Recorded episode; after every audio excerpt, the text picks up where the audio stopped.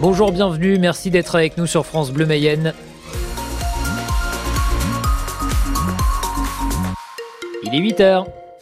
Le 6-9 France Bleu Mayenne. Un nouveau point sur l'actu de ce mardi avec vous Armel Rock. Et pas de pluie annoncée aujourd'hui sur la Mayenne, on n'ose à peine y croire. C'est un temps sec effectivement avec même euh, des éclaircies ce matin, ça va se couvrir par contre cet après-midi mais effectivement le temps reste sec.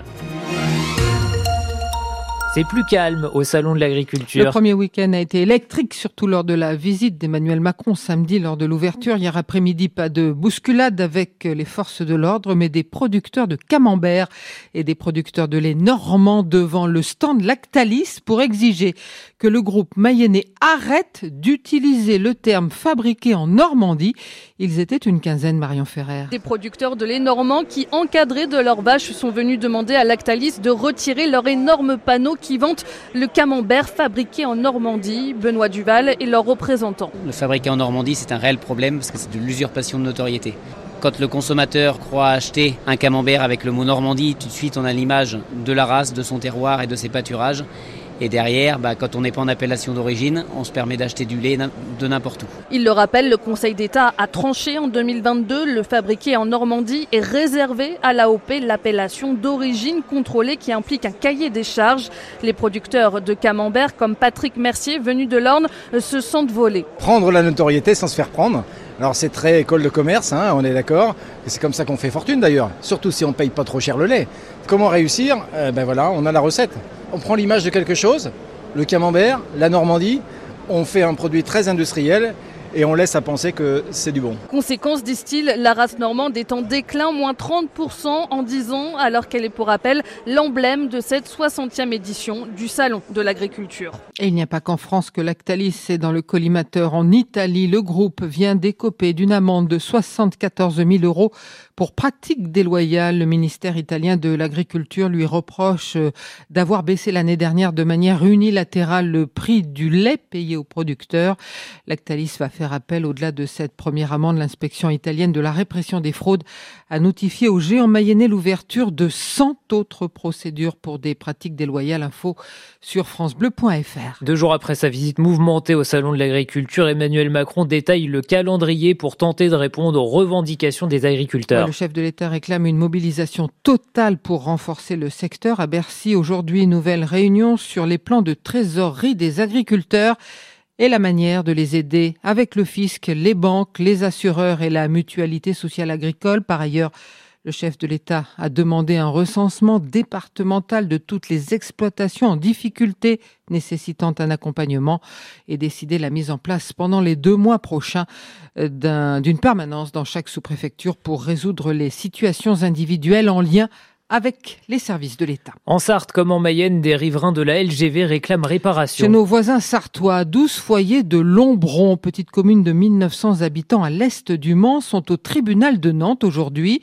Ils réclament des dédommagements pour les nuisances sonores provoquées par la ligne Paris-Rennes. Les trains passent à côté de chez eux à 320 km heure. Des actions en justice qui ne font que commencer, Nicolas Georgeau. Car au total, les cas de 150 foyers impactés par cette ligne, en grande majorité des Sartois, vont être jugés jusqu'en juillet. Benjamin Huglot est juriste en droit au cabinet Huglot Lepage qui défend les intérêts des riverains. Quand vous regardez le tracé de la ligne, vous vous rendez compte que ça fait pas beaucoup de monde compte tenu du millier d'habitants qui sont concernés par la ligne LGV et donc ce qui justifie justement euh, notre recours. C'est lié euh, au préjudice de chacun. Vous avez des indemnisations qui peuvent aller de 20 000 à 200 000 euros. Des dédommagements pour préjudice moral car ces trains ont un impact sur le quotidien. Ça peut être 50 à 100 fois par jour, euh, comme un bruit d'avion. Laura Artru est la présidente du CRI 72, un collectif qui représente les personnes touchées par ces problèmes. Pour d'autres, c'est des nuisances visuelles, c'est des tremblements euh, physiques, hein, les murs de la maison tremblent, des riverains qui sont impactés par des troubles du sommeil, oui. Dans les sommes réclamées, il y a aussi la perte de valeur des maisons qui est prise en compte. Ça peut probablement aller de 10% à peut-être 50% du prix de sa maison. Si on peut pas habiter dedans et à la fois personne veut le racheter, donc ça c'est insupportable. Si des indemnisations venaient à être réclamées, ce serait pour le moment à Eiffage Rail Express qui a construit la ligne de payer. À l'étranger, la Suède va rejoindre l'OTAN après la ratification du Parlement hongrois. Stockholm avait annoncé en même temps que la Finlande sa candidature dans la foulée de l'offensive russe en Ukraine.